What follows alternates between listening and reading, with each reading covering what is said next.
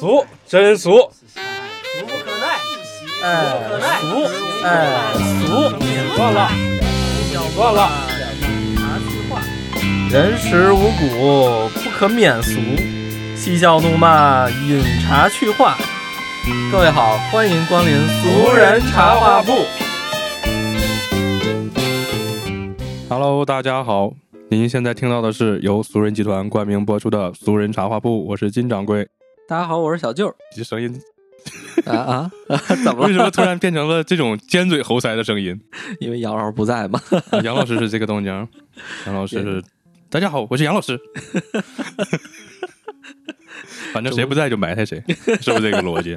谁不在就诋毁谁，啊，就怼他。今天杨老师因为工作太忙了，然后就缺席了。但是呢，大家不要伤心，杨老师的缺席换来了两位新的嘉宾，一位是壮壮同学，大家好，我是壮壮。一位是我们俗人茶话铺刚刚创办的时候来参加过我们节目的 Yuki 同学，喝奶茶的 Yuki，大家好，我是 Yuki，现在我们也在喝奶茶。依然还在喝奶茶。俗人茶话铺办了有二百来天了，不知道现在粉丝有多少，反正 Yuki 还在喝奶茶。世界不转了都得喝奶茶嘛。是吧？啊，大家可以 回头听一下最开始的奶茶的那一期，当时，呃，小舅还给大家许下诺言，为大家织这个奶茶杯套。我都快忘了，你，不说，不说，我们都忘了。嗯，没事，我许下诺言很多，还有嘴儿一个呢。啊，我们的老粉丝可能还记得，新粉丝可能不知道。不知道的话，大家可以翻回头去听一下啊，最开始的那几期，大家可以去听一下。那个时候我们还很稚嫩，当时的小舅说话还脸红，现在已经脸皮厚了。现在哪儿都红。现在不说话都脸红。好了啊，不开玩笑了。我们简单介绍了我们的嘉宾，今天我们要聊点什么？小舅同学，杠，杠上开花。今天今天我们聊聊那个杠精哈。对嗯，为什么聊杠精呢？其实这个话题不是我们来制定的，这个正好是壮壮同学他提出来的一个呃话题，他比较感兴趣这个话题，所以他决定我们要来聊一下这个杠精。当时他说杠精的时候提到了一个词叫什么反驳型人格啊，我不是学心理的，我不太了解这个词。下面请壮壮同学来给我们讲一下这个 反驳型人格到底是什么意思啊？就是我也是前两天在那个社交软件上刷着了，他就说，呃，你可能身边会有这样的朋友，你跟他说什么，他都要先否定你，呃，然后会跟你讲说不是这样的。比方说你很喜欢一个东西，呃，或者说你不喜欢一个东西吧，然后他会说是因为你没有吃到过好的。所以你才不喜欢这个东西，然后你跟他很明确的表示了说你到底是因为什么原因不喜欢的，他也会反驳你说，就是因为你没有吃到过好的，如果你去尝过好的的话，你就会喜欢上这个东西之类的。就是说，不管你因为什么原因，他都是觉得你没吃过，嗯啊也也也他就可以认准了，就就认准了你没吃过。对，啊然后他们有的时候就可他他就会嗯先否定你，然后再把你的观点重复一遍，啊，嗯，那他都否定你了，为什么要重复你的观点？就是他。就是他也知道自己没有什么理，他也不知道该说什么了，但是他就一定要否定你，一定要啊反驳你。呃，啊举个例子，就比方说，嗯，你不喜欢吃苹果，然后我不知道会不会大家有这样的经历啊，就可能说你爸爸妈妈特别喜欢强制的塞给你什么东西，你说我不喜欢吃苹果，然后他就会说我买的苹果非常好吃，然啊后呃你吃过了，你就会喜欢上。啊，或者我我也这么嗯经常这么劝别人吃呀。有个同嗯同学或者朋友他不喜欢吃牛蛙，我就会跟他说：“你尝一尝，这个牛蛙特别好吃。”但是呢，啊我说完他可能还是不想吃，他可能心里面有点承受不了这种奇怪的生物。对有可能、啊对，啊就是这样。但是我是很善意的，我不是想跟他抬杠，是我是很善意的想告诉他这个东西真的很好吃，你尝一尝吧。是的，有的人他就是呃，这种人就像我们劝劝一个人说让他去尝试的时候，你是好心的嘛哈。他有还有的人出发点否定你，他就是为了赢，他不管什么话题他都想获胜，就是他哦一定要有，一定要让你接受他的观点才可以。啊如果你最后不接受的话，就是你不跟他说啊，对对对，确实是这样的，然后他这个话就会停不下来，他就会不停的一直跟你反驳下去一直跟你说你没吃过好吃的，那你说你倒是给我买呀？啊，这是个好主意啊！我之前为什么没有想到这一点呢？是你，所以你没杠过人家，所以说你就是因为你没干过别人，所以你想在这个我们的节目当中来吐槽一下，是这个意思是吧？呃，可以这么说，对的，啊，那你非常遗憾，你这个没干过别人，这个需要练习。嗯，我突然发现一个免费吃东西的方法，找个杠精跟他说这个东西我觉得不好吃，嗯，啊。他跟你说好吃，那你给我尝尝。啊，是吧？他跟你说那个北京卤煮不好吃，你你你说因为你没吃过好吃的，他说走，你带我去吃，这是正常的逻辑是吧？你这个就属于像贴吧上问一一千块钱以上的耳机，大家有推荐吗？然后没有，他说九九九以下的耳机都是垃圾，不服来辩。然后就会有好多人给你推荐某某牌子什么什么特别能打，某某牌子哪个哪个耳机特别好用，就是以啊这种方式来吸引大家的回复。啊啊，这个键盘侠嘛，这不就属于网上嘛？那个有很多就是特别热衷于评论啊，我倒是不爱评论，有的时候我就看这些嗯网友们的评论特别有意思，有的也确实是在抬杠，有的可能呃我也不明白他为什么非要跟人抬杠，我我是觉得可能他们心里有心里有问题，真的是，是吧因？为最近我在我在那你回复了吗？我挑挑着回复哈，啊啊因为我记得我这几天一直在，也不算我跟人杠，是别人一直在跟我杠一件事儿，就是最近这不那个叫电动车一直在整改嘛，啊因为我是支持派，其实。因为我是受受过电动车的苦，啊。我是被撞过，然后啊。电动车也撞过我，啊。我也撞过他的车，就是因为他逆行嘛，我也撞过车，啊。然后人行道上我也被蹭过，哎呀，这所以说，就你骑个电动车伤害他们呀？你说别改革，我 然后你弄个电动车。我鄙视这帮电驴啊，因为我是骑摩托的嘛，啊啊！这这这你这是鄙视链了，你这属于。也不是啊。鄙视他们，就是首先我是觉得这个你骑电动车，你需要有一定的这种交通意识、交通规则这种意识啊，你应该去呃驾校去学习一下。说现在，电动车不都得学摩托车驾驶证了吗？对，但是但是它呃，电动自行车不需要，但是他们很多人把那电动自行车改了，比我摩托车还快。电动自行车不就是电动车吗？不是啊，分啊，现在已经分开了，是吗？电动电动车是分电动自行车、嗯。轻便电动摩托车哦。和电动摩托车。哦，轻便电动摩托车和电动摩托车你是需要去学本儿的，但是是电动自行车你不需要。电动自行车就是带脚蹬子那个是吧？对对对，啊，但是问题在于你电动自行车他们减完速改完以后比我摩托车还快，是天天超我。啊，我觉得这种你是那说明你得换摩托车了。你这不你干不过他们，那那能行吗？你得崩他呀！最主要是你这个东西是害人害己嘛。啊这个因为我骑摩托我我我很清楚嘛，你骑不好你撞了别人，你摔也是一身伤，别人也是一身伤。所以说我觉得就是我是支持派，而且还有一个就是。它这种电动车的这种规格哈，它确实很危险，因为它沉了以后你刹不住啊，嗯，然后它增加电池，你的自燃率啊都会很高。所以说你认为电动车是不好，你支持改革，然后你在评论区里回复了网友，你说对，我是这些骑电驴的朋友们，你们不要嚣张，马上就治你们，是不是这意思？我我我回复的是这样，他我说我回复的是大大概意思是，电动车为什么要治理那种？是因为很多电动车它有一些不规范的这种骑行方式，啊，但是呢，很多人就开始杠我说什么电动车就应该这样骑，啊，对，那不然怎么骑？对，然后还有我记得特别清楚说，就是说电动车不应该在人行道上骑，那电动车去哪儿骑啊？机动车道上非机动车道啊应该是啊？电动车在人行道上骑，对人行道上。人行道那也不好骑啊，那是 那走人，然后盲道对吧？那那那那他也不好骑啊，他骑不快啊。但是很多人就就是那种，尤其是送外卖的，还有这个啊就是这种就是改装的这种，他们都在这个人行道上各种穿梭。我去我还被蹭过两三次呢。是吧？对，就是他们就认为，首先分两派，一个跟我杠，人行道是人行横道，啊，人行道不是人行横道呀，人行横道和人行道这两个概念吧？但是他就跟我杠，就是人行横道。啊，他说怎么不能穿越人行道了？我说这，然后我给他就是这种我一般你是不是跟人发的语音，然后说的北京话？人行道，人行道，人行道没。没，我给他写的字儿。我然后我这种我就直接不回复，因为他啊连基础的交通就是交通法规都不知道嘛。啊还有一个就是，他认为人行道上就是可以骑电动自行车，啊就是可以骑电动车。那他骑骑在主要是慢，我觉得。非机动车道它相对来说还快点儿。但是我跟你说啊，百分之九十九的电动车都解了限速，对，那倒是啊，所以我这很超级危险。不骑得很慢啊。然后天天天天就是我一我回复了一个，下边还有一堆留言，夸夸夸的，啊。还，有那种我记得还有一个视频，就是那你没改成私密账号？我为啥要改？跟你你给我回复呗，啊啊。回复我也不理你，反正就是他们会认为这个事儿是对的，然后让他们去骑呗。等他们出了事故，然后自己用金钱和这种伤痛来去给自己长教训的时候，我觉得他们就不会再这样说了。啊！所以你认为他们跟你杠，他们会受到惩罚？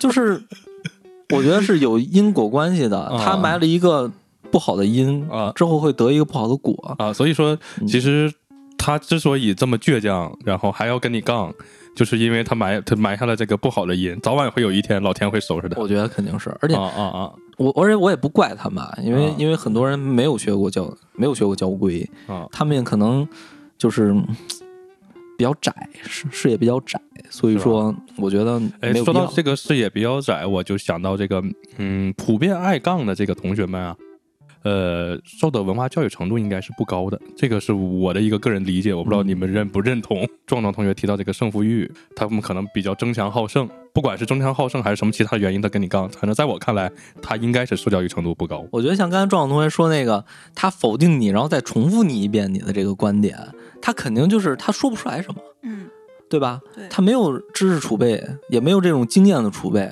他只能重复你说的话了。他有的时候就是习惯性的先反驳，先否定你，嗯然后他否定完了之后，自己一想，哎，你好像说的是对的，所以他没办法了，他就会再把你的话重复一遍。他们其实有的时候我感觉根本不在意说争论的到底是什么，他就只是想赢，不管嗯你在说什么，他就单纯的是想赢而已。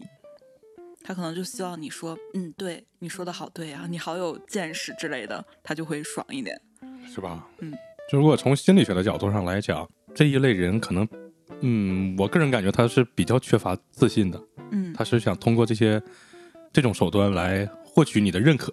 啊，我我是这么理解的，当然我没有学过心理学，我是胡说八道，我觉得你说的有道理，是吧？他他才希望你认可他，但是你不认可他，因为他他会被撞啊，他就一天会受到上天的惩罚。因为我反正我我是听过最多的，之前有一朋友啊，我我们俩聊天，他永远都是上来就是 不不不不不，嗯，我现在聊天我学会了，我都是好好好好好。对对对对对，对对对对对。我已经不不，他说啥我就好好好好好哦，对对对对对对，我觉得咱正常聊天，你也会说有不的时候啊。我觉得你的观点有时候确实大家不可能统一嘛，但是他有的人就是所有问所有的都是，哎不不不不，我觉得怎么着怎么着怎么着，我觉得这个就是可能像你说的是 开始杠了。其实有挺多北京的朋友们，我觉得啊，就是呃因为北京人那个嘴嘴巴，他就是这 这种情况比较多，我觉得。反正反正我是觉得看看人，一般那种岁数稍微大点的，可能他们懒懒得说。呃一般这样就是北京人一般都不会跟你说这些事儿，呃，他一般都是没有营养的，说一下您吃了吗？哎，您去哪儿啊？哎，回来了您？嗯你说这你问他 他就跟你杠。哎，他问你回来了，我说没回来，没回来？吃了吗？没吃。没吃也算行，是个回答。呃，他问你吃了吗？你就问他吃了吗？然后两个人就杠起来了，是吧？这种杠起来，北京人我觉得只存在于是谁哪儿的炸酱面最好吃，我们家楼下最好吃，我们家我妈做的炸酱最好吃啊，不可能我妈做的最好吃。那是那是得杠，我觉得跟你说，一家有一做法，这是。我就觉得我们家最好吃，你们家凭什么好吃啊？你们家那个还他妈搁西红柿呢，怎么那你？这样呀，你邀请我去你家尝尝呀，对吧？这事儿我觉得还是能解决的。就是下回谁要再跟你说你这么的，我先去你家吃，然后你再来我家吃，然后你不行再叫上我，对吧？我们咱们有个这个裁判，这个事儿不就解决了吗？你看是吧？要不你一直杠伤和气。我我觉得最经典的杠应该是我打你丫，信不信？我不信，我打你丫，你信不信？天天问你信不信？信我不信，不信你问谁谁谁，你试试。因为小的时候同学们之间好吹牛，这很正常。那那是对，就是你说个啥啊？我妈今天怎么怎么地了？我妈今天干了个什么什么事儿？那他得说一个我妈今天干了更牛的一个事儿，就是大家互相抬杠，就是比吹牛逼，其实它更多的是啊，当时这个也也挺没营养的。之前这不有一视频嘛？怎么说来着？我爸一顿能吃三碗饭，我爸一顿能吃五碗，我爸怎么着怎么着，我爸能吃十。啊，对，这不就是抬抬杠？对，这就是经典的杠精，是吧？对，我操！就是他他没有什么意义，也没有什么营养，他目的就是为了赢你，压你一头，是不是？那没意思。啊，没没意思。哎，我觉得，哎，我真觉得有一个超就是高级杠精的节目，就是《奇葩说》啊这种辩论性的。啊，就是你，因为之前我看他们有那种辩论，他就是完全这个辩论这个论点，他说的论点就是反社会，非常反社会的，他又能给你非常有怎么说呢，有有依据的给你说出来，然后你还得、你还无法反驳他，啊我觉得这种才是最牛逼的杠精。那你是观众，你这是对方辩手，你是观众，你才能反驳不了。你要对吧？你要是对方辩手，你就得想办法反驳他呀。对啊，你要是信了他的，你不就输了吗？这种这种杠还是我觉得还是有有有点意思的啊。是吧？但是那种像刚刚壮壮说的那种，再重一遍，那重复一遍，是因为他觉得他实在是没得说了，就是以这个结束。那这个就应该是对对对对对对对，咱们在座的几个人应该不会说是非得你争个你你赢我输的这个，非得变出个结果。我觉得大部分嗯像咱们几个，我觉得应该就是啊，你说的对，你说的对，就这样就完事儿了。咱们就不叫杠了，咱就叫讨论了。很多时候，比如说咱聊一个话题，咱嗯这个话题该怎么，那肯定肯定咱都为了这个聊好这个话题嘛，咱肯定是要干好这件事儿嘛。嗯那这个我觉得杠这就不叫杠了，这叫讨论。反正我在网上不一般不评论别人，我就是看看评论。我觉得他们网友就是特别有才，说的特别有意思，我还是挺喜欢评论的。是吧？嗯 但是有的时候你要评论人家，人家杠不过你，就会给你说你说你京爷，因为你的 IP 显示了北京，人家说你是京爷，这个你就没有办法反驳了。但是我一般不会跟他们杠，我一般就是回复完以后，如果就是有那种特别那什么的，就是特别违反法律啊，就是特别没有道德的这种回复我我不是我会 我会稍微反驳一下。比如说啊有一次我记着我看了一视频，那哥们儿是骑摩托车，他穿着凉鞋骑的摩托车，嗯，因为这个是明令禁止的，不许穿凉鞋骑摩托车。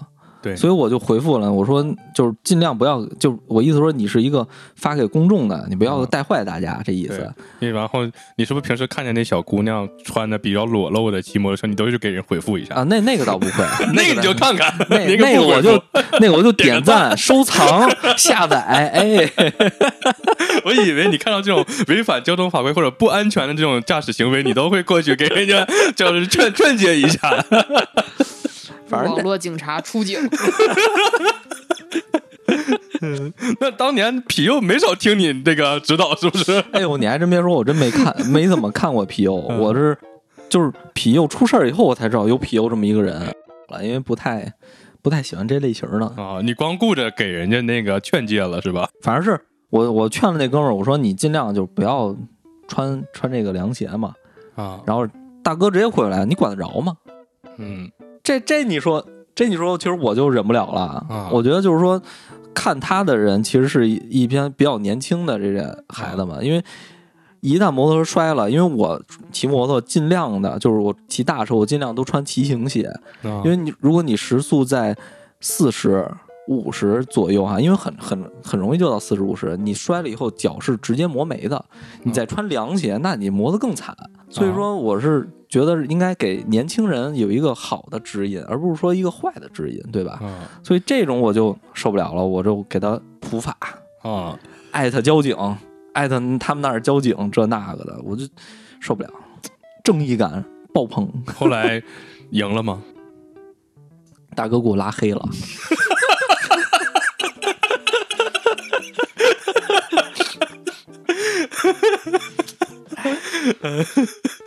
所以最后是以失败而告终，你没有杠赢他。啊，不是我，我主要是我也没想跟他杠，我只是我只是希望就是说大家在留言这个视频的留言看到这个这样做的是不对的，哦，你去你们需要正规的，就是说合规的去骑摩托车。其实网上的这种情况还好，但是现实生活中身边如果有这种杠精朋友也挺遭罪。因为我小的时候身边有，后来我可能就没有了。我后来我今天就来的路上，我就在想，为什么我身边没有这种杠精朋友了？因为他们杠不过我。我发现我可能是那个最大的杠精。小的时候确实有，小时候确实有，也是极个别的那种嗯朋友。后来我可能就不想跟他杠了啊，大了就没有了，大了就没有了。所以我身边还真没有太多杠精朋友这种的。啊，今天大概是这样的，就是，呃，我们吃到了一个饼干，然后说起来，他就说我的这位呃同事朋友，他说为什么他喜欢吃这饼干呢？是因为他当时在他军训的时候。他们军训是不可以带呃钱和任何零食和吃的的，然后大家也都知道军训的伙食不是很好嘛，所以他们他就说那个军训每天都吃不饱，然后只有他所有的同学里头只有他一个人特别听话的，什么都没拿，然后别人在吃饼干的时候就分了他一块儿，以至于他十几年来一直都对这个饼干念念不忘，到今天还在吃。他今天就又什么饼干？徐福记的一个凤梨酥，不是，是一个就是薄饼，它哦中间夹了一层奶油那样的。学福记最好吃的应该是凤梨酥，我个人认为。杠精，那我觉得徐福记最好吃的是 那个酥糖，是吧？那酥酥的那个糖你那不。算饼干，你你这这你这个超纲了，凤梨酥算饼干吗？算糕点吧，勉强算饼干。那我就得说徐福记的米果卷儿是最好吃的。米老头儿胡说，那我觉得米老头儿的比米徐福记的好吃。米老头儿广告打的狠，别的我不知道。我们今天这个主题就是在讲四个人的自述。然后让壮壮壮继续，让壮壮继续。对，然后他就是说起来军训这个事儿了嘛，然后我就说，我就突然问他，我说你觉得这个军训有什么意义吗？因为我觉得我是我们家那边呢是初中就开始军训，初中一次，高中一次，然后上了大学，大学肯定是要军训的嘛。然后我们那个时候军训呢，就是会把大家都拉到一个固定的一个基地吧，然后那会儿的教官也不是呃正规军队的教官，或者说武警啊、警察之类的，他们就是全职做教官的。然后我就觉得以前军训都说是为了磨练意志，为了让你体验这个军人有多不容易啊之类的。当然，但是大家基本上军训回家了之后，军训结束之后也不可能说第二天起来就会把那个被子叠得特别好啊，或者说我每次在学习上遇到困难的时候，我就要想到我军训时候多辛苦，我一定要坚持下去之类的。然后我就跟这个朋友说，我说我觉得军训人生就有一次就可以了。然后如果要是将来，比方说我我的孩子，然后他上学也会有这么多次军训的话，我觉得军训呃来一次让他体验一下就行了。后面的几次如果要说可以不参加的话，然后我觉得没有必要让他去参加。然后他就非要呃说，呃军训的意义不就是呃他他是这么说，他说只是你一个人感受不到军训有什么意义。然后我说那你觉得军训有什么意义呢？他说军训的意义就是让他不想当兵，就是为了让告诉所有的人不想当兵，为啥不想当兵呢？就是很辛苦。他觉得他就是觉得大家不不不，这不合逻辑啊！就在我的听说的这个观念里头，都是没当过的兵的人想当兵，当过兵的人不想当兵。就是好的人去了兵这个军队里头变得不好，坏的人去了军队又变好。我听过的都是这种观点，这就是没在我面前，是吗？这样我面前我他妈我就喜欢军训，我就想当兵，怎么了？为国为国效力你不行不想吗？你你爱国吗你？你话说的语气让我想起了金哥，爱国无罪，对啊，不是你爱国吗？那你这有罪，你我爱得进监国还有。罪吗？爱国无罪。是，然后然后他就说，呃，因为军训很辛苦，所以大家军训了之后就再也不想当兵了。然后我就问他，我说，可是就是你身边想当想去参军、想去当兵的人，他是不会觉得这个辛苦，他就不去的。就是有的人当兵对于他来说是梦想嘛，他并不会说因为我的梦想会让我身体上疲劳，或者说有很多阻碍，我就去不做这个事儿。然后他就嗯，就是不停的在反驳我，他还反过来问问我说那个什么，你怎么会参加了那么多次军训？就是他他会觉得很奇怪。我说我在我所在的城市，我知道就是每一所学校都是需要去军训的，就你参加了一共几次呢？呃初中一次，高中一次，大学一次，就啊，三次。我也是，这不正常吗？对啊，大家都小舅参加几次？一样啊，都是三次嘛。对他跟我说是中国的大部分学校都是不不需要去军训的，初中和高中都是不需要去军训，只有大学需要军训。这就是又是一个我们观念不同，但是他一定要告诉我说，就是只你你的经历是特殊的，大部分人都是不可能参加这么多次军训的。他就非要让我接受他的这个观点，你你问他是不是在山沟里长大的孩子？山沟里的孩子确实不需要军训啊，人家天天比军训还苦。好主意。但是他他的那个可能地域性比较特殊吧，所以他们那个地方可能啊确实是不需要军训的。我记得我小时候，初中时候初一就军训了，然后初二还要军训，啊！我操，你这这这才是初三，当时吓得我跑，假装跑肚拉稀，让我妈去请假没训。然后高中又训了，嗯然后大学又训了，吓得我当时甲沟炎就犯了，又没训。所以我是应该参加四次军训，但是最后参加了两次。啊，你这属于玩赖。但是我们正常，我感觉大家都是三次：初中、初一、高一、大一，都没有是开学的时候。初二也不知道初三，就是又来了一次，就是觉得第一次训的效果还不错。磨练了意志，然后又来一次。当时来那一次，当当场吓得我就不行了，我不行了，我去不了。我跟我妈说：“你去帮我请假吧。”然后我妈去帮我请了假，我和我另一个小伙伴儿搁家玩一星期。我上我上高中的时候，上大学、高中的时候还是挺期待军训的。是因为你身体素质好，那时候我胖，身体素质也没那么好，就军训可能就觉得有点磨练意志，磨练的太狠了。不是，我主要是觉得军训有好多好玩的事儿是是挺好玩，啊，什么、嗯什么那个七天不换袜子呀，什么七天不洗澡啊，七天不拉屎啊。你们七天你们都是被拉走了吗？就是去什么，都是像壮壮我记得同学一样去我记得五基地了吗？天我们我们七天，我们是那哪儿？那你那同学更狠，我那同学五天不拉屎。我我大学，我我大学那军训，休吗？我大学那军训是最牛逼的，是在北京的一个郊区偏远郊区的一个通讯连军训的。教官教官特别期待我们来，因为只要我们来了，他们伙食就能改善。终于见着人了。不是，他们平时吃的菜是自己种的，哦，只要我们来了，就能去外边采买。你说得有多苦？然后当时我们去那儿吃饭的时候，那一桌菜我们没一个能咽得下去的，那那帮教官眼都直了。我操，说终于能看见肉心儿了，终于有鱼了。不过说起军训这个伙食确实不太好，每次不是说每次啊，就是就每顿饭它不都有那个汤吗？对对对对，那个汤我一直都说像刷锅水似的。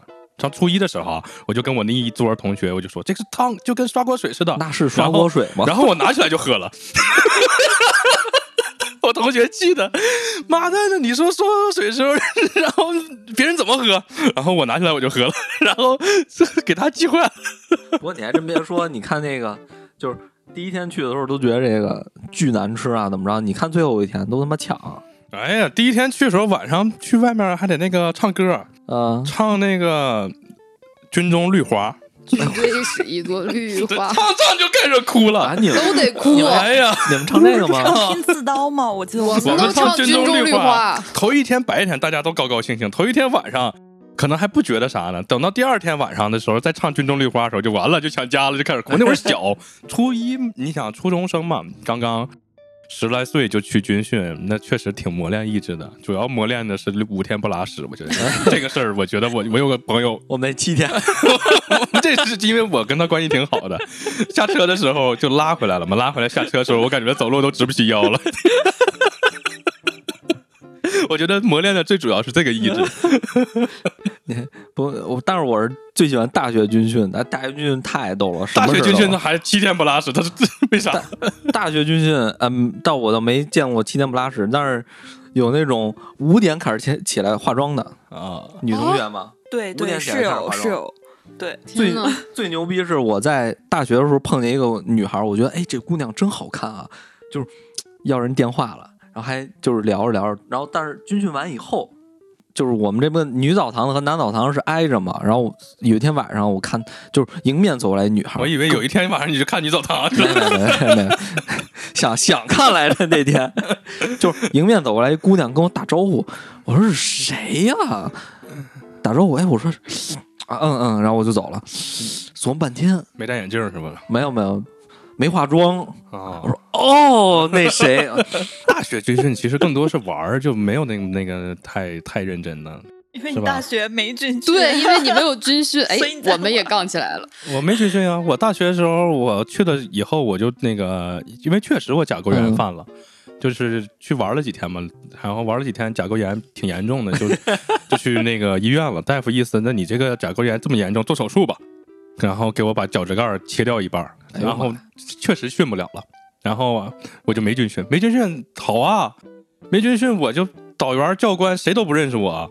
然后我打那以后我没上过早操，因为大学刚上学的时候你军训，军训完以后大一不还有那个早操吗？啊，你们还有早操呢？有大一每天早上要出去类似一个跑圈晨练，也不知道什么早操那么个活动。真牛逼。然后我从来没去，因为大家不知道有我这么个人。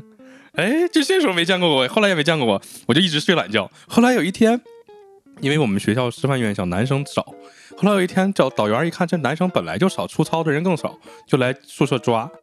来宿舍抓，一看上铺我在，我有个同学也在，就把我逮住了，逮住了问我你是谁？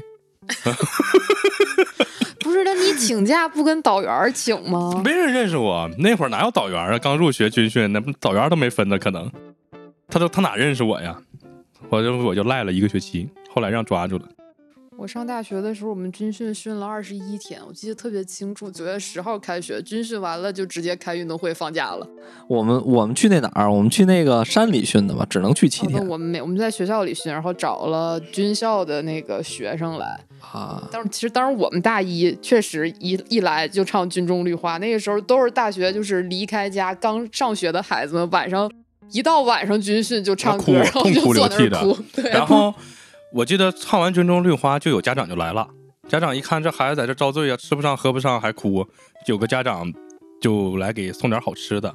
然后教练教官意思就是你们不要让你们的家长来了，你们来了我们也不接待，就别别管你爸你妈多有钱多有势力开什么车。然后当年那个教官就提到了一个四个圈儿，说这你们这个同学家长条件不错，开了四个圈儿来的，那是二十年前嘛，零零一年。然后我头一次听说四个圈这个车啊，我知道这个这个车应该挺牛逼。当时那小的时候我们也没见过呀，我们那个小城市的孩子哪见过四个圈啊？对，那时候流行四个圈雪糕，所以就是军训这个东西，我觉得小的时候你可能如果受伤害了，可能还真就是不想去当兵了。那没准你那朋友他可能小的时候受了伤害，他他只上大学的时候军训过，没带吃的饿的。对啊对，上大学军训就是玩了，那就不至于那么夸张，我觉得。是是，嗯就是他就是觉得呃军训很好玩嘛，然后因为可以跟大家住在一起，他就觉得特别有意思。其实我嗯觉得以前初高中军训的时候，就大家都拉到一个地方去，然后住在一起，确实挺有意思的。然后还会讲鬼故事嘛，就是深山老林头总会有一些都市传说，呃不是就是深山传说了。什么女厕所有血呀，什么的死过人啊，掉掉过呀，什么之类这样的故事。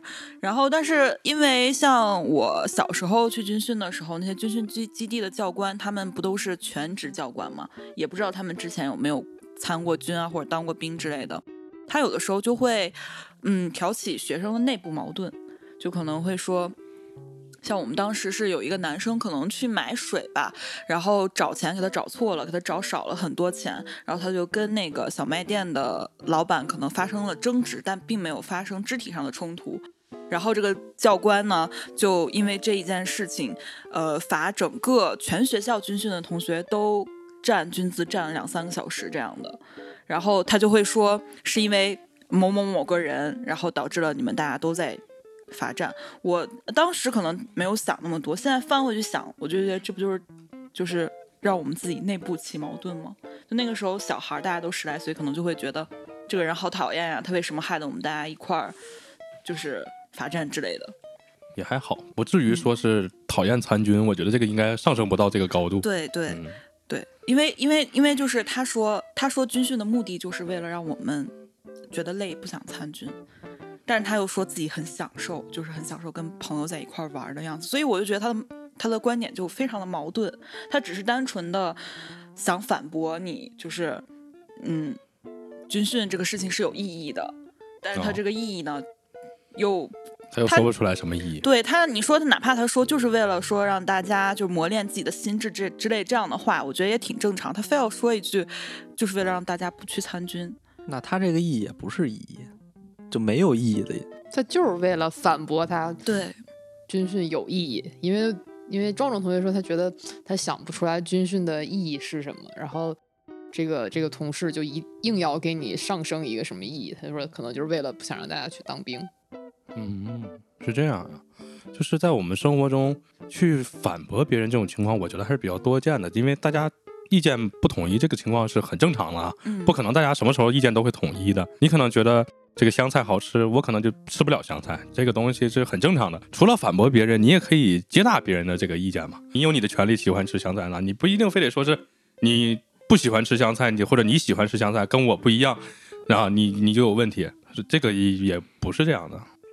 哎，说到香菜这个事儿，我就想起来，他可能前一段时间去了贵州，然后他就说鱼腥草，可能有好多北方的，嗯，鱼腥草朋折耳友根，对，折耳根，对对，啊就是可能都接受不了这个，然后呃，他就会说，这么好吃的东西，为什么会没有人喜欢吃？为什么会有人不喜欢吃？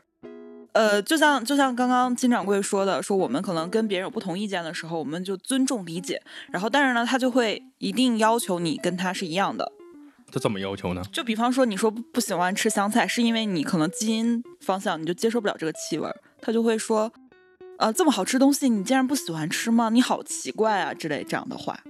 嗯，呃，一般人可能会说啊，那你不喜欢吃，可能我们以后就注意一点儿，就不给你放香菜了之类的。但但是他就一定会很奇怪，就是他，我相信肯定身边有很多人都不喜欢吃香菜，但是他就会好像是发现新大陆一样的过来说你这种他。他是不是故意的？就很夸张的这种说，其实有很多人都他嗯遇到了很多人，就是对对。嗯，对，就是我一开始会觉得他是不是针对我呀，专门跟我说话才这样。后来我发现他跟所有人说话都是这种的。哦，就是他不管他吃不吃香菜，反正遇见跟他不一样的人，他就会貌似很夸张的语气说：“啊，你怎么这样呢？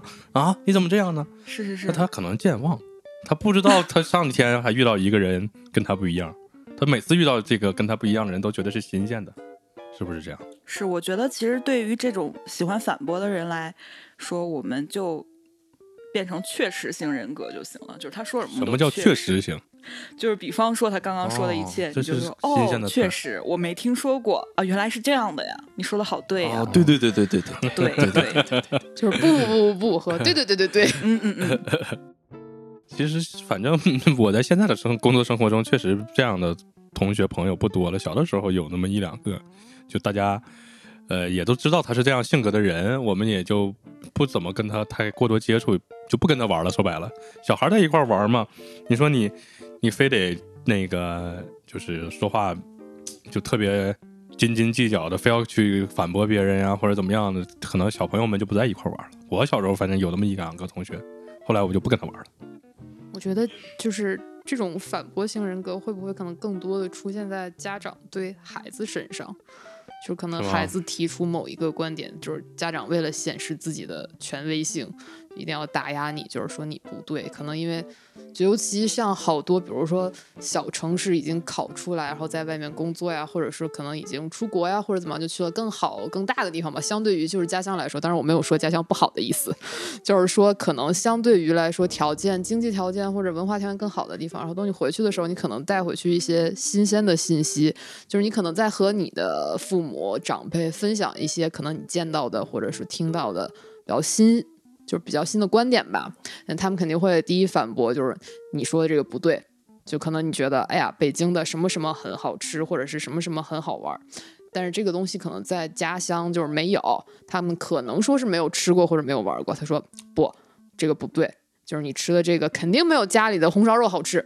对是这样。对我觉得会可能这种性格就主要出现在可能长辈对于大家的这种打压下。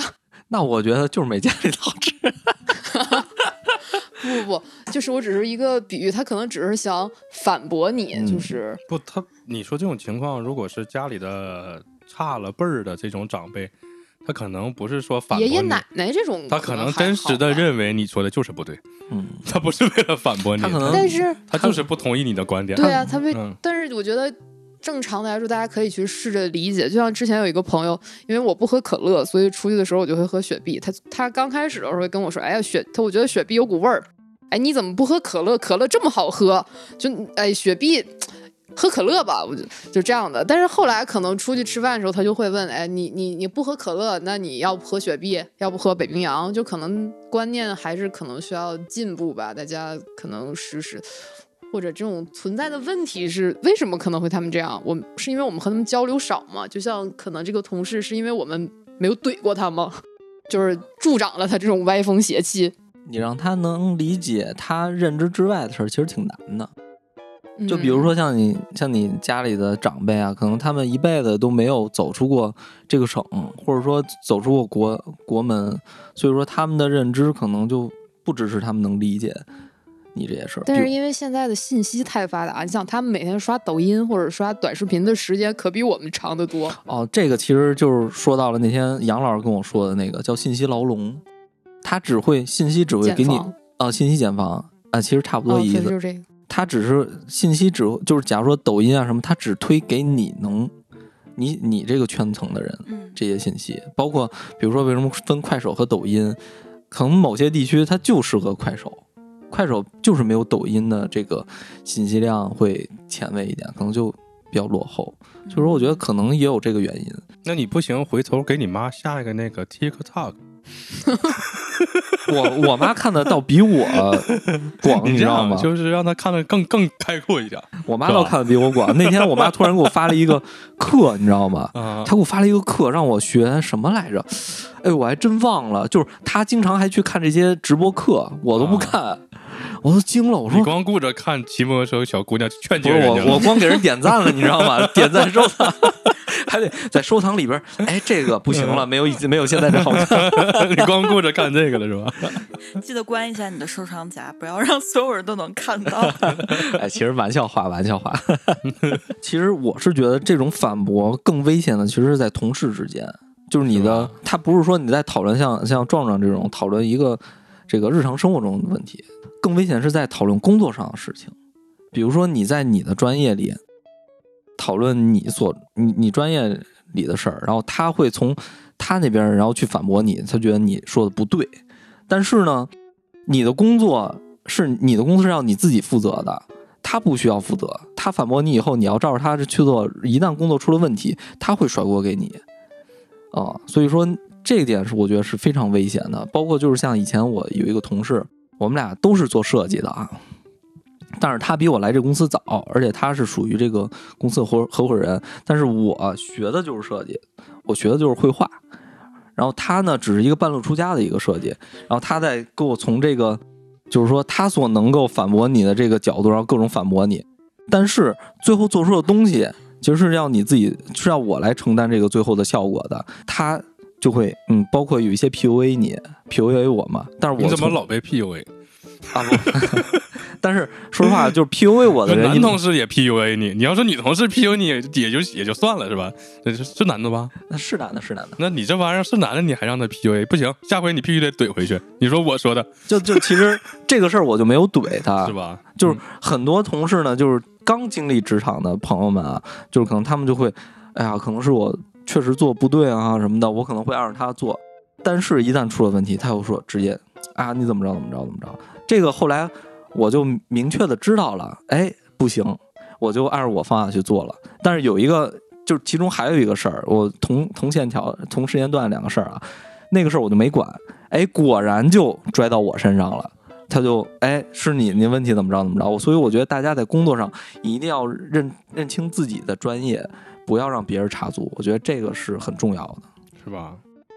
不管别人反驳啥，我都说一句话，你不对，因为上帝站在我这边。就是你可以，你可以，你可以去跟你的领导或者你跟老板去对接这件事儿。嗯如果你的领导拍板儿 OK，去通过层层审批，觉得这个事儿可以做，然后你去做了，这样是 OK 的。但是如果有一个跟你呃评级或者没有相干的人去给你瞎指导，然后他又不对你这件事儿去负责的话，千万不要听他的，一定要按照自己的呃这个工作节奏去把这些工作做完。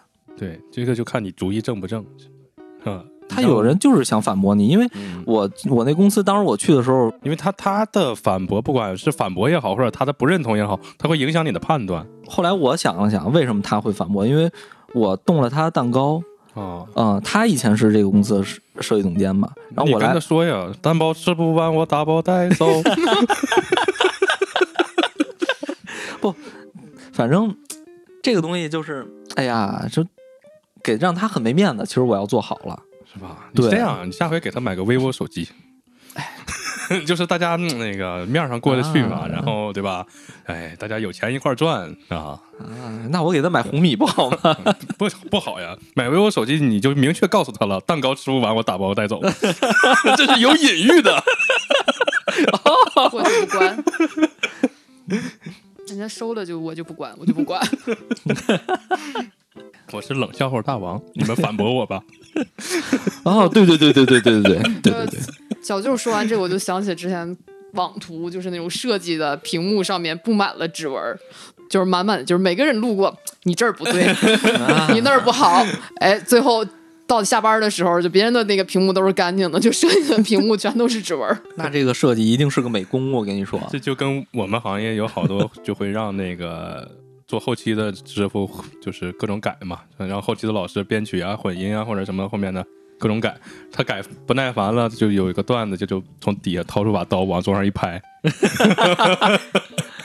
这就没法再改了。哎，可以可以教大家小伙伴们一个分辨设计和美工的方法，就是看他的屏幕，一堆印儿的绝对是美工。真设计，你敢动我屏幕，我弄死你！我跟你说啊，你就是那拍刀的是吗？我不我不拍刀，我刀架那个显示屏上，谁动拉他手。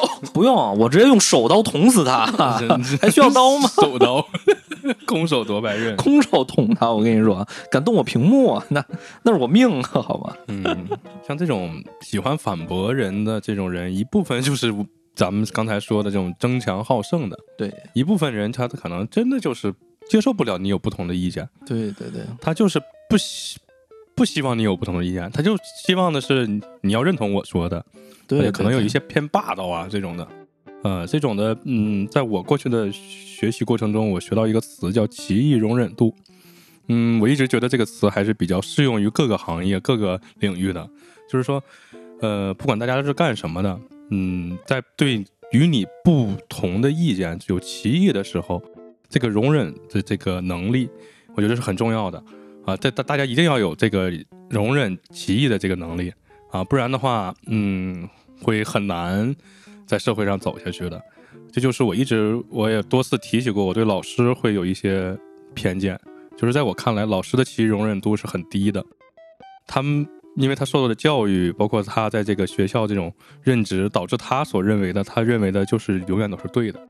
但我始终我都是一种觉得大家应该用这种批判的思维去看待一些事情，就是说你现在认为对的，就像我现在看待小舅啊。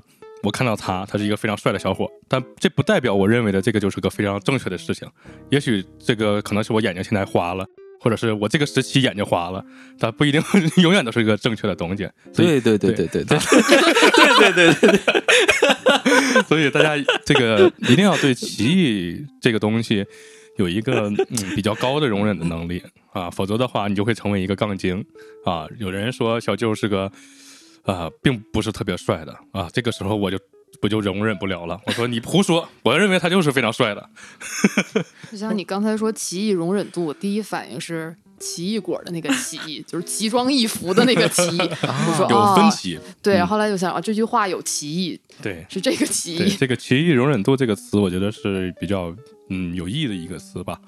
呃，如果实在不行呢，大家可以使用分歧终端机。分歧终端机，大家有没有印象？那个《非诚勿扰》嘛，对吧？对，如果实在大家在这个抬杠这个过程中分不清输赢了啊，那就使用分歧终端机啊，用石头剪刀布的方法 分出输赢。那个再不行就上手吧。因为所以说，其实现在这个社会嗯节奏特别快，大家没有什么时间去抬杠或者去这个争端或者去 啊有什么反驳的过程。就像有一天我在路上看见两个车，不知道是因为剐蹭了还是什么吵架了，吵架了，然后红灯灯变绿了，他俩马上上车，然后就走了。就是我不知道他俩吵完没有啊。反正就是灯变绿了，他俩就赶紧上车就走了。所以在这个争端过程中，他俩谁赢谁输其实已经不重要了，因为节奏太快了，没有时间让你去反驳什么样啊，就连抬杠可能都没有时间了。对吧？就像你可能想在抖音上面回复人家抬一下，再跟他抬一下，后来你发现我操没时间了，该上班了，下地下地铁了啊，不能抬了，对吧？这都很有可能。你还真别说，今儿今儿有一个，嗯今儿有一个就是确实回复我了，然后我是在工作的时候去了趟卫生间，啊，后来蹲不住了，嗯，不是，哎呀，就是怎么说呢？我想在路上看一下这个东西，然后哎看见了回复了，我想回复他，结果来了一电话，一看是工作电话，哎，嗯，这算了，这就算了。你这话说的好好可怜呀，好凄惨。就是 工作的时候想去拉个屎，突然就接到了工作的电话，这屎都拉不安生，就这种感觉，也太凄惨了，就是每一个打工人的现实写照。这也太过分了。对对对对对。对对对对，我最近在玩那个模拟人生，我突然就想到了，呃，我主控那个角色，他特别喜欢在如果我不控制他干什么的时候，他就特别喜欢上网引战，就是你会看到他那个上面有个进度条，就是说正在互联网引战。他，嗯，这个就是他可能本身就是当时建立他的时候，他的那个性格设置和他想从事的职业就是做自媒体嘛，所以他就需要去互联网上引战。我就在想，有没有一种可能，就是这种反驳型人格，他其实就是呃完成每一次的反驳，然后呃，如果最终大家都是对对，好好试试，他胜利了之后，他这个是他的一个人生目标。就比方说，我这辈子必须要反驳多少个人，或者反驳多少次，我就可以实现，就是我的那个经验值就会变高，一点一点变高，然后我反驳的这个技能点就会增强，然后增强到多少了之后，我的人生目标就实现了。可是，如果大家都面对这种反驳，大家都是对对对，好好好，他真的会快乐吗？对他这样是不是就觉得特没意思？就我刚一跟你说，你对呀就啊啊，好好好，他就觉得哎，我怎么这么没劲呢？你怎么不继续跟我对抗呢？他是在跟你跟你持续反驳的过程中获得快乐，还是说你认输了他会快乐？我觉得他是在持续反驳，最后然后他赢了。对对，他希望有这么一个过哦程。有有有有这么一个过程是吧？啊，就是你需要拉扯一下，你不要轻易认输啊你如果上来就说，哎，你说的好对啊，然后他就会觉得特没意思。啊！他，但是但是他会就是自己再引一个别的话题，直到你对这个话题感兴趣，跟他 battle 起来了，他就会非常快乐，他觉得我这一天非常充实。我赢了，啊对我赢了两三回，特别开心。回家了之后，可能就要写在日记里。啊，哎，那会那会不会有的人他只是希望别人认同你，然后你上来就认同他，他还觉得会非常开心，然后你什么事儿都认同他，他会觉得自己好牛逼啊？啊，会不会有这种人呢？我觉得应该也有，他可能？就是那种引领的人，可能他就希望你顺从他、听从他。就之前我有一朋友，就是他就是我们俩一说什么，他不不不不，就这种的，呃啊不对不对。然有后这种人，确实有点儿扫兴。这种人，你跟他在聊天，或者一帮人一起，大家一块儿出来玩儿，你一说啥，他就不不不不，我一说啥就就就就就就这种的，对有一些扫兴。但是后来我发现，我就就是我我不我不会跟他一说不不不，我就不会哎啊，你说的也对哈，就我就每次都这样对他，然后结果他感觉越来越自信了，这个人 啊，确实，哎，我突然回想起来，到现在他都很自信，感觉那他现在还会跟你说不不不不吗？最近不咋聊了，可能那个啥，觉得你段位不够了。就是他已啊经从你这儿吸取完了信仰力量，他要找下一个信徒了。对你现在段位不够了，跟他那已经不是一个级别了。可能他那个就下一个那个地图打怪了，他哦，对对对，就是他初级阶段就是需要获得这种自信从你这儿，然后他可能已经进阶到下一个阶段，就是他需要跟人有来有回的那样的，啊，对有道理，因为搁你这儿他不能有来有回啊。对，拿不到技能点，嗯，经验打的太少了对对对，，他得去下一个新手地图了。村已经打过了，可以出去了。那我觉得我挺嘚儿的。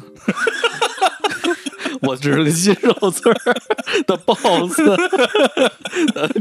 那你得多多学学，多杠一杠，争取到走到下一个级别。其实有的时候我也挺喜欢杠的，但是我杠的点可能在于更在于这个叫什么来着，道德方面，还有这种规则方面，还有这种国家的这种爱国方面，我喜欢杠。就比如说之前我一朋友跟我说，呃，跟我说那个台湾是不是中国的？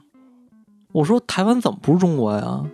他说没回归就不是中国。当时我操，我就直接我跟他说，我说那我借我借你了你一百块钱，我没给你这，我没给还你钱，这个一百块钱不是你的，我就不用还你是吗？好像有这么有点道理，对吧？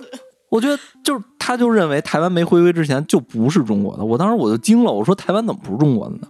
我非常气愤。那你要这么说，就是台湾自古以来就是中国的，然后这个钱相当于很很早以前借出去了，对，不是是这个逻辑对吧？就是我 对我的认为啊嗯，就是本身就是台湾，它就是中国，你只是台湾当时就是中国当时没有能力去保护台湾，被人拿抢走了，啊，然后你你被就等于说，呃，你是我领导，啊。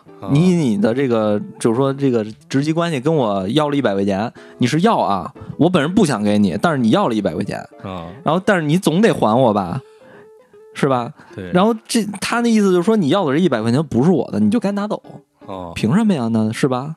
我觉得这，所以我就跟他杠，我觉得这事儿我必须得杠啊，对凭什么呀？这中国领土不可侵犯，啊，虽远必诛，你这！那你这就不叫杠，你这叫据理力争，维护领土主权完整。但是我觉得对方是杠，对方确实是杠。啊，那他跟你刚这个意义是啥呢？他获得快乐了，他这个人他就想压我一头，什么都想压我一头。哦嗯，但是之其他事儿我都对对对对，但因为这事儿不行，你不哦，就不行。我们说对对对，是是是，他们会受到的打击比较大，还是说你急什么？就每次他一跟你那个杠起来，就是你急什么？我没有，哪一种打击对他们会大一点儿？但是其实我觉得，就这样的人，如果我们要是持续的跟他就一个话题说下去的话，就是自己会很生气，但是他乐在其中，他特别快乐。可是，所以也有不不不，他不一定是乐在其中，嗯他可能就认为你说的不对，他就是他真的认为你说的不对，他也很生气，对，然后他也很生气，然后就是可能呃跟你说完了之后，你最后也许是说不过他哈，或者是说我，但是好多话题就没有一个完全的对错。有的事情就是喜好啊之类的，每个人不一样，他就没有一个完全对错，但是他就一定要否定你，然后觉得自己的比你高级，或者说他的就是正确的，就是在没有不能分对错的时候，他也要一定分对错出来，然后胜过你，他可能就会稍微获得满足感。像这样的话，就是如果你一直跟他 battle，你就会很生气，到最后可能因为。呃，我们可能不是那种反驳型的人格，所以我们并不会觉得快乐，我们只会觉得生气。有没有什么办法，除了说对对对是是以外，可以就是一击必杀，就让他不想跟你说话，或者说让他吃瘪，就是击毙你，逼你。但是这种你说我们又不能说很绝的就这么 怼回去，因为我们可能还要跟他维持一个长久的这种同事关系啊，或者什么的。这个时候我一般如果我真遇到这种情况，嗯，这是极少数情况，就是我刚才说的，就大家一块出来玩儿，然后你非要去抬杠，不管是跟我抬还是跟其他人抬，就会影响大家一起出来玩这个心情，很扫兴。啊在这种情况下，我会跟他抬，抬到最后我说你闭嘴吧，闭嘴，闭嘴，闭嘴，闭嘴，我就让他别说话了。出气，嗯，给我出气。对，这种情况是很少数极个别，嗯，比较以自我为中心的朋友会干出来的事儿，就是他不会考虑大家的这个感受，会跟你去抬杠，然后弄得会不是很快乐。然后如果我遇到这种情况，我也会跟他抬，因为我觉得他有点扫兴，我就必须得跟他抬。抬到最后的结果，可能确实是有点生气，然后我就会嗯生气的说：“你你别说了。”就是这样。但是我总觉得没有一击必杀的这个这个这个，嗯因为觉得他要跟你抬，你说什么他都会跟你抬，嗯，而且他会变相跟你抬。假如说你你说你说城门楼子，他说胯骨轴子，胯骨轴子，这你咋说跟他杠对吧？比如说你又如果你要跟他急了。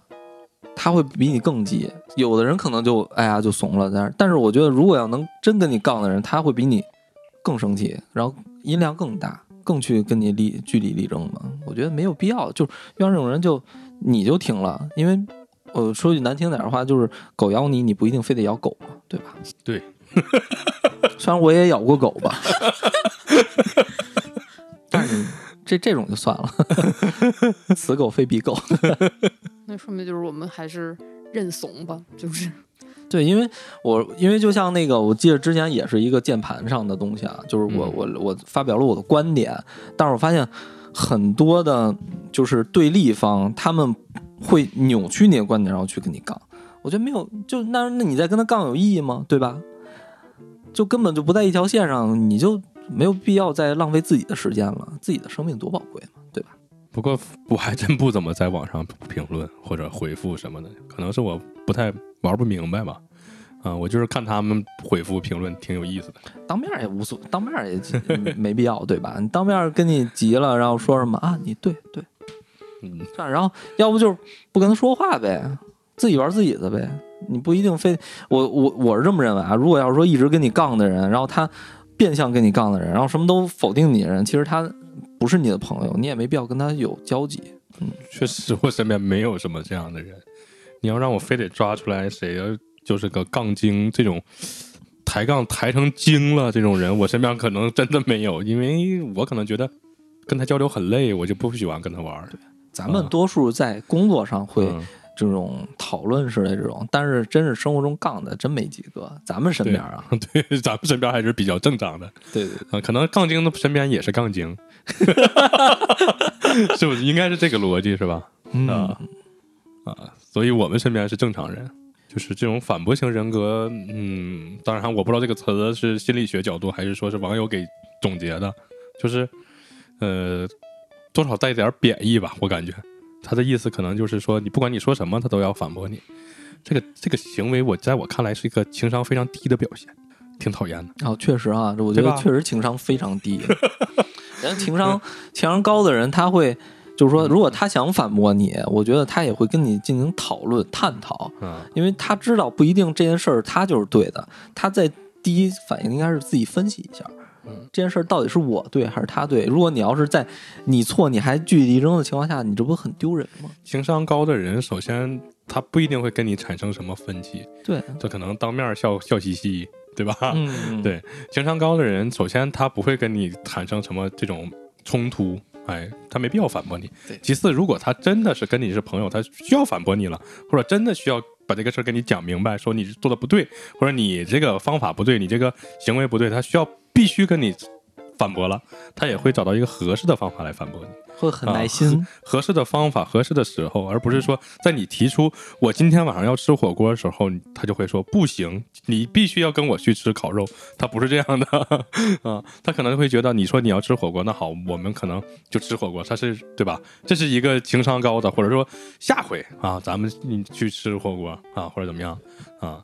总之，他不会说是上来就反驳你，这样的话就会是一个在我看来，就是我刚才说的，他可能是一个受教育程度不是特别高的人啊，他可能内心是比较嗯自卑，不是很自信的这种人，他才会必须要跟你拼个胜负。再说拼了个胜负又能怎么样呢？你就是赢了又能怎么样呀？加啊，技能点吗？那那就赢就好了嘛。我一般就是你要非得跟我拼个胜负，你要赢，那你就赢就好了嘛。就是嗯我不在乎这个东西，非得对吧？大家如果说都是朋友，你说你今天中午就是比我多吃一个馒头，然后我非得说我比你多吃一个馒头，那这这玩意儿我们拼这个胜负有什么意义？你要说你中午就是比我多吃了，那行你就多吃吧。啊，如果拼到最后，就像那个大家抢着去结账，你说你结，我说我结，后来拼到最后打起来了。那拼什么劲？你结吧，你结你结你结，下回还你结，对这个拼的意义可能就不是特别大 这辈子都你结，省钱了。对，伤和气了嘛？还是我说的，大家不要伤和气啊。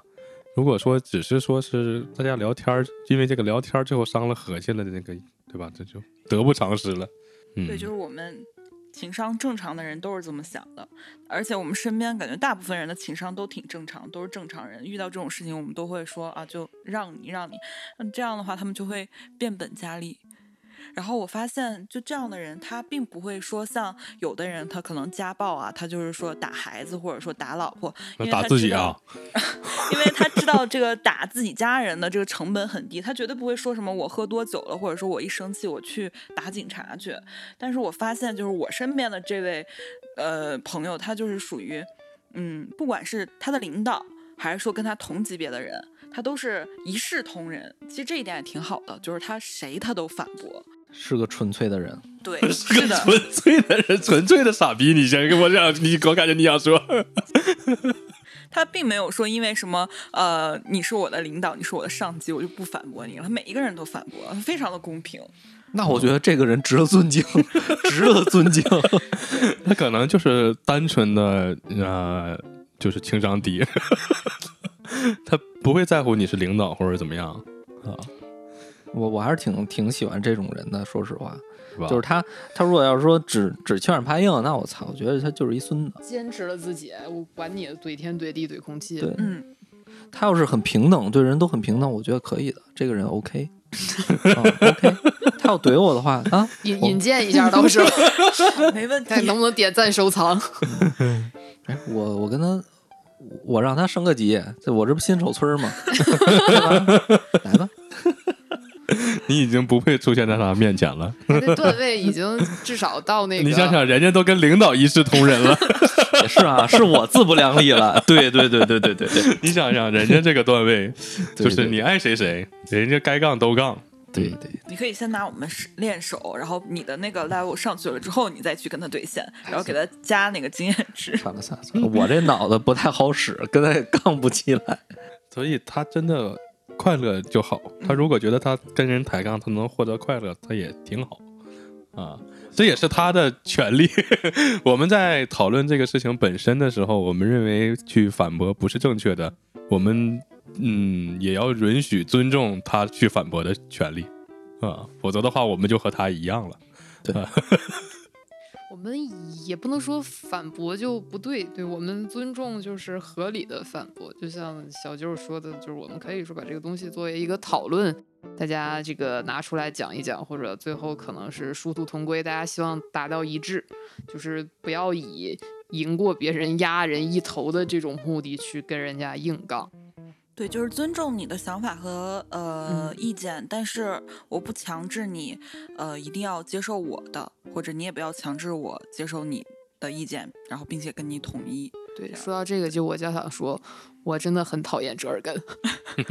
那他这种情况，他会不会主动去引战呢？就不是你去说了个折耳会啊根，会呀、他也肯定会，那就这么说，他可能他今天突然就跟你说，哎，我我吃了折耳根，然后你说我不爱吃折耳根，然后他说你怎么能不爱吃折耳根？对呀、啊他就就是说，不管你提出还是他提出，他也会主动跟你说，对吧？对，对，嗯，他主动会去跟你抬杠，那你不接他那茬就完了呗。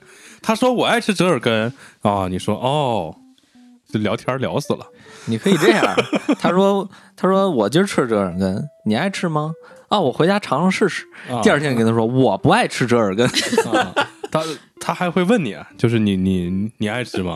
啊我觉得你赞同他，他就不会再有接下来的话了。就是你说啊，你喜欢吃，我也喜欢吃，他就不会再接着说下去了。那他要带你去吃呢？那你这不就完蛋了？哦，你这个方方式好啊，就是说在分歧中解决这个分歧的时候，还有一种可能性就是他提出来的时候，你说你爱吃，然后他就就就带你去吃了。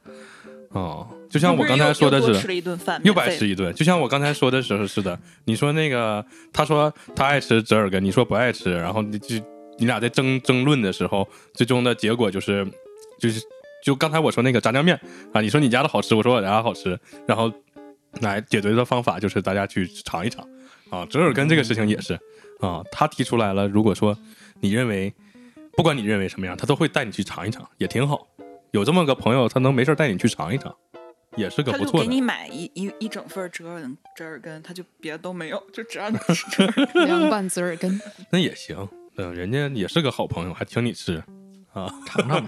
虽然嘴上面吃点亏啊，是吧？你说不过人家，或者人家就一直反驳你，嗯，但是胃里面还那个啥，占点便宜也我之。前有试过，就是在他说话的时候，我实在不想听了，我就把耳机戴上，但他我就看到他在余光看到他在我旁边不停的说，就我已经戴上耳机了，他还在不停的说。所以我们一般就是，比方说跟人聊天的时候，我们会把耳机摘下来嘛，就尊重你，然后听你说。然后我当我把耳机都已经很明显戴上了之后，他还能滔滔不绝，我觉得他真的很厉害，就是他会不会没有人？跟他说，然后他就只想跟你说？也有这个可能，可能是这样的。哦就是谁跟他说话，他都可以继续说下去。那不应该呀。他这种情况，大家应该不愿意跟他说呀。